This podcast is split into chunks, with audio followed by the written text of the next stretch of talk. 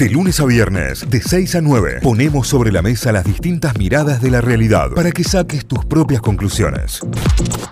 Vamos a repasar diarios, vamos a repasar portales informativos en la web, noticias destacadas con qué arrancamos el día aquí en Córdoba, en La Voz del Interior, lavoz.com.ar. Carne, otro intento del gobierno para frenar las uvas. El funcionario recibe a las 12 a los supermercadistas. Citará para el miércoles a frigoríficos, exportadores, intermediarios y carniceros. También habrá reuniones por el cumplimiento de más precios cuidados. Estamos hablando de la Secretaría de Comercio Interior que está llevada adelante por eh, Roberto Feletti. ¿eh? Se estará reuniendo con los representantes del sector de la carne. Córdoba, un niño, el quinto ahogado en apenas 30 días en cursos de agua. Es una trágica noticia que deja este fin de semana también. Empleo y educación. El inglés del secundario ya es suficiente para una entrevista laboral. Mira qué bueno. Mira qué buena onda. ¿eh? Ya con el inglés, si, si obviamente lo, aprendes bien y lo, lo, incorporas bien, ya es suficiente para mantener una entrevista laboral, digamos, como para sumarlo ahí al currículum. Está muy bueno.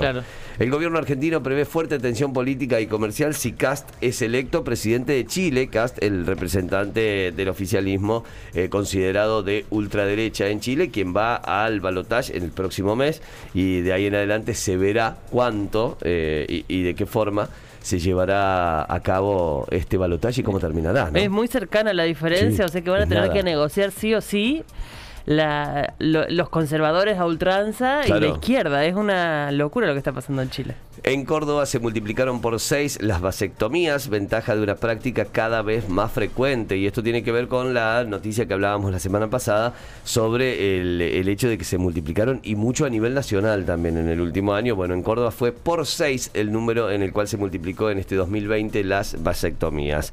Fin de largo en Córdoba, los niveles de ocupación superaron el 90%. Esto es lo que hablábamos recién y lo que decíamos a nivel nacional. Estamos hablando del mejor fin de semana de los últimos cinco años años. Lo acribillaron y su única arma eran los botines rotos, dijo la madre de Lucas González ayer en una tristísima, tristísima, lamentable eh, marcha y, obviamente lo que fue ese discurso de cierre realmente desgarrador, el mm. testimonio de la madre con, con, el botín de fútbol ahí y con, con, todo lo que ocurrió.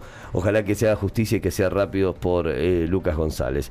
Coronavirus en Argentina, se confirmaron 5 muertes y 641 positivos en las últimas 24 horas, un número bajo, tal cual como veníamos entregando los días anteriores y que veníamos contando también. En el día de ayer habían sido eh, también cinco muertes y eh, los positivos habían sido un poco menos, pero también estamos hablando de positivos a nivel nacional, eh, positivos en todo, en todo el país.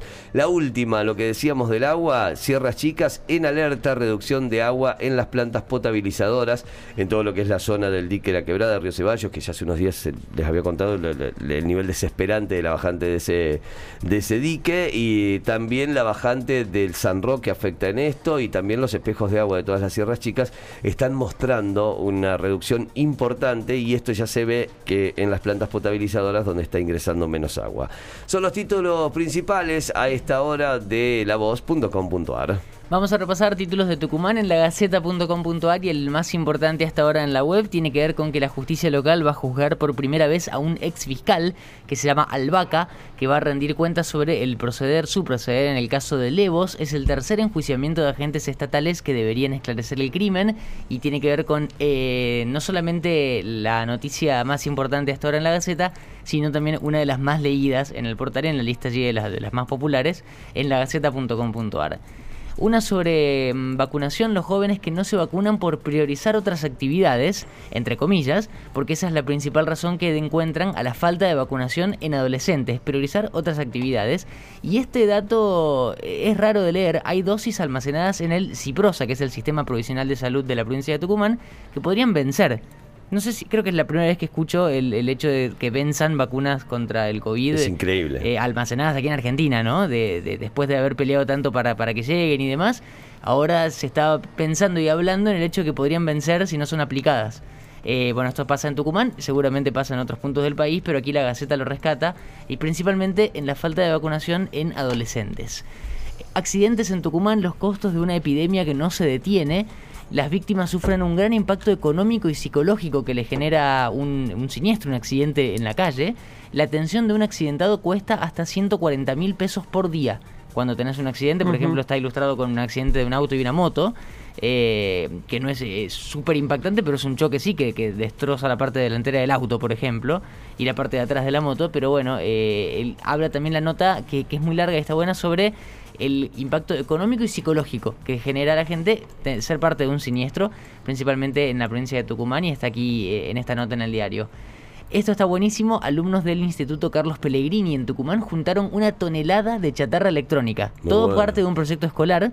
Hicieron una campaña como parte de una materia, pero... Eh, ¿Una tonelada? Una tonelada, es un montón pero se le fue de las manos en el buen sentido, porque hicieron campaña en redes sociales y demás, colocaron varios puntos verdes de recolección y lograron juntar mil kilos de chatarra electrónica, o sea, de eh, celulares, eh, pedazos de computadoras y elementos que ya no se usan, eh, todo con un proyecto escolar pensando en el, el reciclaje en la reutilización de todos esos elementos, así que genial para los chicos y las chicas del Instituto Carlos Pellegrini en Tucumán. Vestigios indígenas esperan la promesa de un museo, tiene que ver con arqueólogos de todo el país que viajan a la zona de Anfama, al eh, sería oeste de la capital de Tucumán, a hacer su tesis doctoral, sus tesis doctorales, a partir de los restos que perduran a cielo abierto. Por ejemplo, hay una foto que, que indica eh, morteros eh, indígenas a metros de casas de gente que vive allí en esa zona, en Anfama, que es una piedra, una roca en el piso con los huecos hechos para que se convierta en mortero, ¿no? Bueno, hay varios de estos vestigios que esperan la promesa de que se conviertan en un museo a cielo abierto allí en esa zona al oeste de la capital en, Tucumán.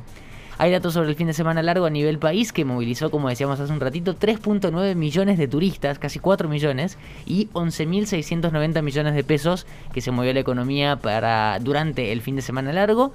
Eh, también hay noticias sobre lo que pasa en Europa y lo que venimos contando ya desde hace varios días.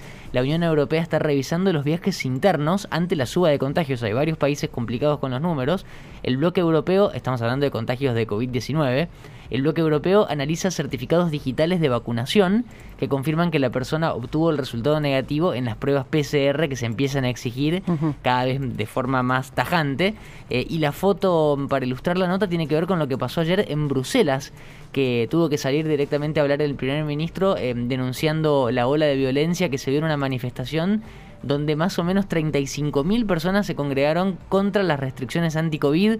Hay gente detenida, gente herida y se ve la foto eh, con los chorros de agua de, la policía y demás. Bueno, esto pasó en Bruselas eh, y está también pasando en varios puntos europeos y tiene que ver con el crecimiento de los números, ¿no? de los contagios y de las eh, distintas opciones que están manejando los distintos gobiernos para empezar a frenarlo.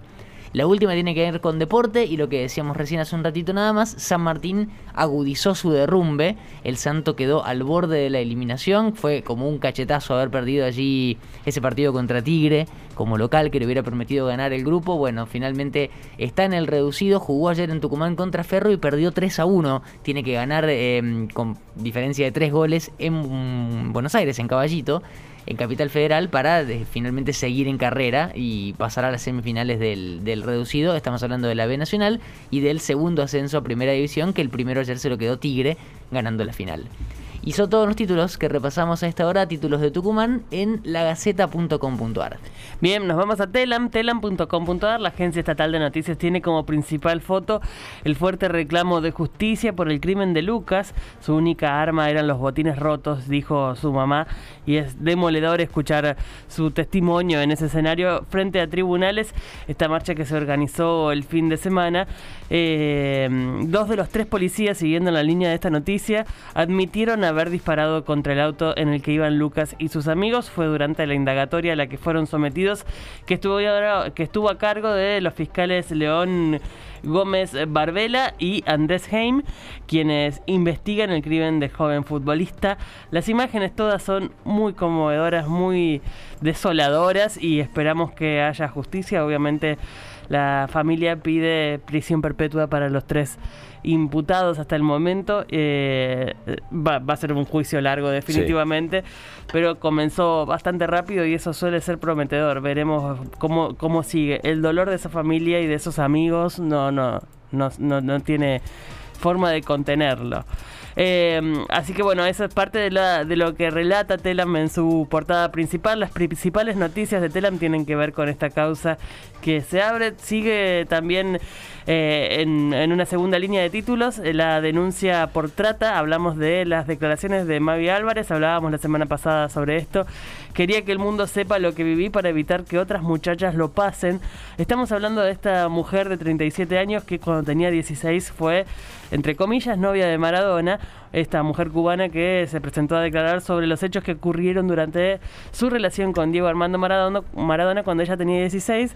Es una causa por trata de personas ya que ella era menor de edad, Claro. no tenía los permisos de sus padres, fue ingresada a la Argentina durante dos meses en esa mm, situación. Además se la sometió a una cirugía de implante mamario, eh, también sin autorización de sus padres y demás. Trata de personas es el título y la realidad es que hay mucha gente hasta las manos. Incluso los que firmaron en aduana el ingreso. Sí, sí, sí. sí. Eh, es, la- las causas por trata no tienen prescripción, digamos, no, no, no se terminan como causas en sí. eh, y, y podría haber mucha novedad alrededor de esta causa y esta mujer que se anima a hablar, en principio por sus propias declaraciones, movilizada por saber que su hija es adolescente y que podría ser una próxima víctima de una situación semejante. Así que es... eh, eh, muy conmovedor todo lo que pasa alrededor de esta causa que está sucediéndose en Argentina, ¿no? Vamos con más títulos de telam.com.ar. Eh, arribó a Mar del Plata la fragata Libertad. Te viniste antes de que no, llegue, no Carlos. justo llegué, antes. no llegué. Tras el cierre de un nuevo viaje eh, de instrucción, desde esta manera, en una ceremonia en la que participó el ministro de Defensa de la Nación, Tayana, cerró el viaje de instrucción número 49 del buque escuela de la Armada Argentina. Eh, siempre la llegada de la fragata Libertad es una celebración, es un momento muy emocionante. Y, mm, y para los periodistas la- se busca siempre la foto del marinero que no conocía a su bebé y que lo conoce cuando llega. ah, ¿Viste? es Como- verdad. y está la foto del marinero que conoció a su bebé cuando llegó a Mar del Plata en la jornada de ayer. Así que es una alegría para todo el mundo de la Marina que, que vive con mucha felicidad la- la- los viajes de instrucción de la fragata Libertad. Y es uno de los más coloridos que tenemos en, en, en esa institución argentina, ¿no? Eh, vamos con más títulos que tienen que ver con los con el portal de Telam. Lamens habló del turismo y dijo que el gobierno busca convertir el previaje en una política de Estado. El ministro de, Turis- de Turismo y Deporte adelantó que el gobierno presentará un proyecto de ley para implementar las intervenciones del sector eh, turístico, al tiempo que subraya que la industria será uno de los grandes protagonistas del desarrollo de la Argentina en los próximos años. Parte de las declaraciones de eh, Lamens, el ministro de Turismo y Deporte. La ultraderecha y la izquierda chilena salen en busca del centro. Qué complejo que se ve este panorama. Para llegar a la moneda, estamos hablando de que quedaron en, instancia de balotage la ultraderecha y la izquierda y tendrán que negociar con los sectores eh, del centro para ver quién entra a la Casa de la Moneda. A tener en cuenta van a balotage eh, tanto el candidato de ultraderecha, José Antonio Katz, que sacó el 27,9% de los votos, como el de la izquierda, Gabriel Boric, sacó el 25,8%, que disputarán el, el balotaje el próximo 19 de diciembre, o sea, en plenas fiestas. Los chilenos van a estar votando. Buscan también eh, al altísimo porcentaje de chilenos que no participaron de estas elecciones eh, presidenciales. Así que será muy movido este último tramo de las elecciones. Por el momento no se sacan ventaja. 27-25 no se sacan ventaja. Bien. Van a tener que negociar y me parece que siempre negociar es una buena... Es, prometedor. En principio empieza a ser prometedor porque tenés que ampliar las voces que tiene tu propio gobierno. Em, y por último, una que tiene que ver con la ciencia y que si es posible estaremos ampliando con alguna nota en, los próximos días. Una mujer ciega comenzó a reconocer formas y letras gracias a un impla- implante cerebral. Estamos hablando de bioingeniería, de ingeniería biomédica.